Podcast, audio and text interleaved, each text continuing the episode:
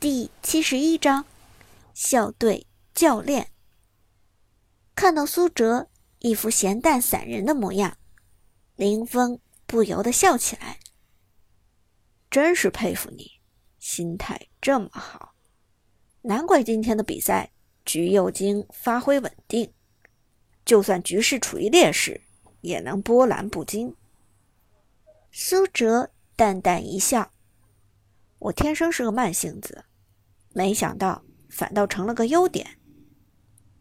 林峰挺不见外的在苏哲身边坐了下来，笑眯眯说道：“不过苏哲，你的水平至少是五十星以上的王者了吧？如果我没猜错，隐姓埋名应该是你的小号。你的大号是什么？能不能拿出来让我瞻仰一下？”苏哲摇了摇头：“没戏。”说完，他又开始低头吃起了火锅。碰了一鼻子灰，林峰却并不生气。他知道是自己背地里侮辱 S 六战队在先，现在受到这样的待遇也无可厚非。不过林峰这个人有个特点，就是认错态度良好，再加上苏哲的表现，让他生出了惺惺相惜的意思。就算被苏哲冷落，也坦然接受。可惜 S 六战队的成员还是不喜欢这个校队王牌选手。伍兹咳嗽一声：“好了，你废话说完了没有？说完就走吧，别影响我们的食欲。”林峰苦笑一声：“说完了，那我就先走了。不过你们明天决赛小心。”探路者一定会拿出百分之二百的实力来的，这不用你关心，我们自有分寸。”伍兹冷哼着说道，“我就不信他们敢公然开挂不成。”而就在此时，师范大学校队训练室内，另一支从校队分化出来的战队——探路者。正在仔细研究 S 六战队和闪电风暴的对战。S 六战队的上单很有脑子，橘右京是针对小峰孙尚香的不二人选，而且这家伙的操作非常细腻。你看他前期几次走位和出刀都无懈可击。探路者的队长也是师范大学校队的队长陈默然。严肃地说：“苏哲的橘右京实在给了他太大的冲击。我之前还以为这个选手只会玩关羽，没想到他随便一个上单拿出来都能独挡一面。且不说这一场的橘右京，上一场全坦克阵容的苏烈大招接闪现的功力也是无人能及。”校队另一名成员补充道：“要知道。”苏烈的闪现必须在大招释放的瞬间给出，速度稍慢就会打不出效果。苏烈大闪比关羽的大闪还要难，没想到他的手速居然能够完成。唉，这时队伍里的射手位选手一脸愁容地说：“一想到明天要和 S 六的上单对线，我就头疼。小峰都被他杀崩了。”我就更别提了。队长陈木然敲了敲桌子，提醒道：“别忘了，校方刚才已经下达了通知，咱们明天的比赛只许赢不许败，否则咱们校队今年的资金就没有了。”什么？一听这话，整个探路者战队都开始绝望的哀嚎起来。队长，你别忘了，S 六战队除了上单隐姓埋名，还有个打野的月下追梦啊！对呀，那个月下追梦的操作你也看见了，轻松虐翻全场啊！陈默然面色凝重，他当然知道月下追梦的实力丝毫不差，明天的这一场战斗实在是让他心里没底。哒哒哒，就在此时。训练室的门被敲响了。陈默然连忙过去开门，随后一脸愕然的看着来访的客人。教教练站在训练室门口的不是别人，正是师范大学重金聘请的校队教练董方。董方曾经是刀塔职业选手，退役后又转行做了英雄联盟主播。王者荣耀一经推出，董方就入坑修炼，是国内第一批接触王者荣耀的老玩家。他在前四个赛季轻松四次登上王者，也曾经受到过职业俱乐部的邀请。现如今，董方被师范大学官方聘用，任校队的教练。论操作，论意识，论经验，绝少有人。能够和董方相提并论，就算师范校队这些王者段位选手，在董方看来也不过是些幼稚园的小朋友罢了。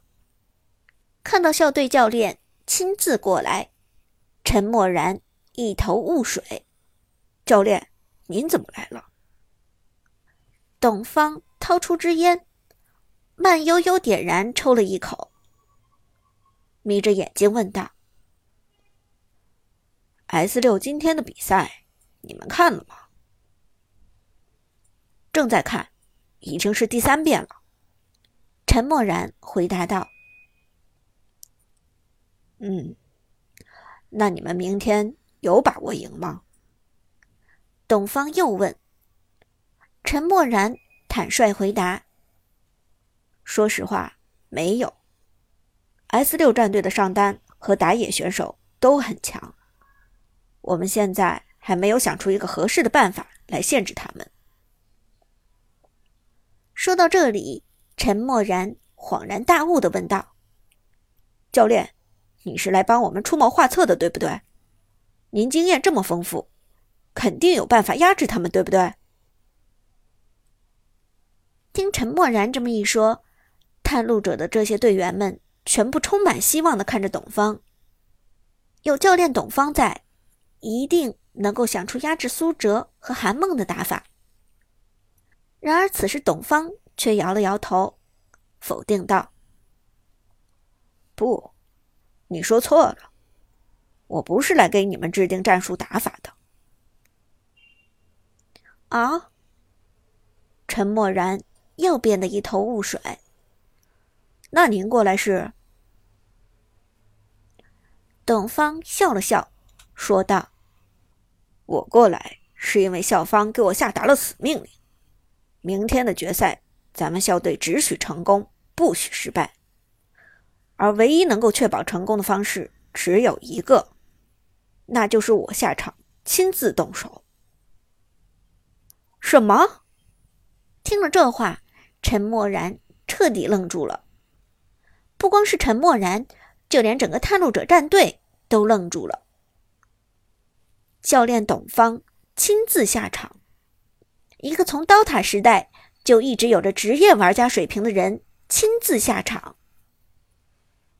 这，陈默然摇了摇头，他觉得这实在有点太无耻了。虽然董方是他们这边的人，但这种方式换来的胜利，简直就是胜之不武。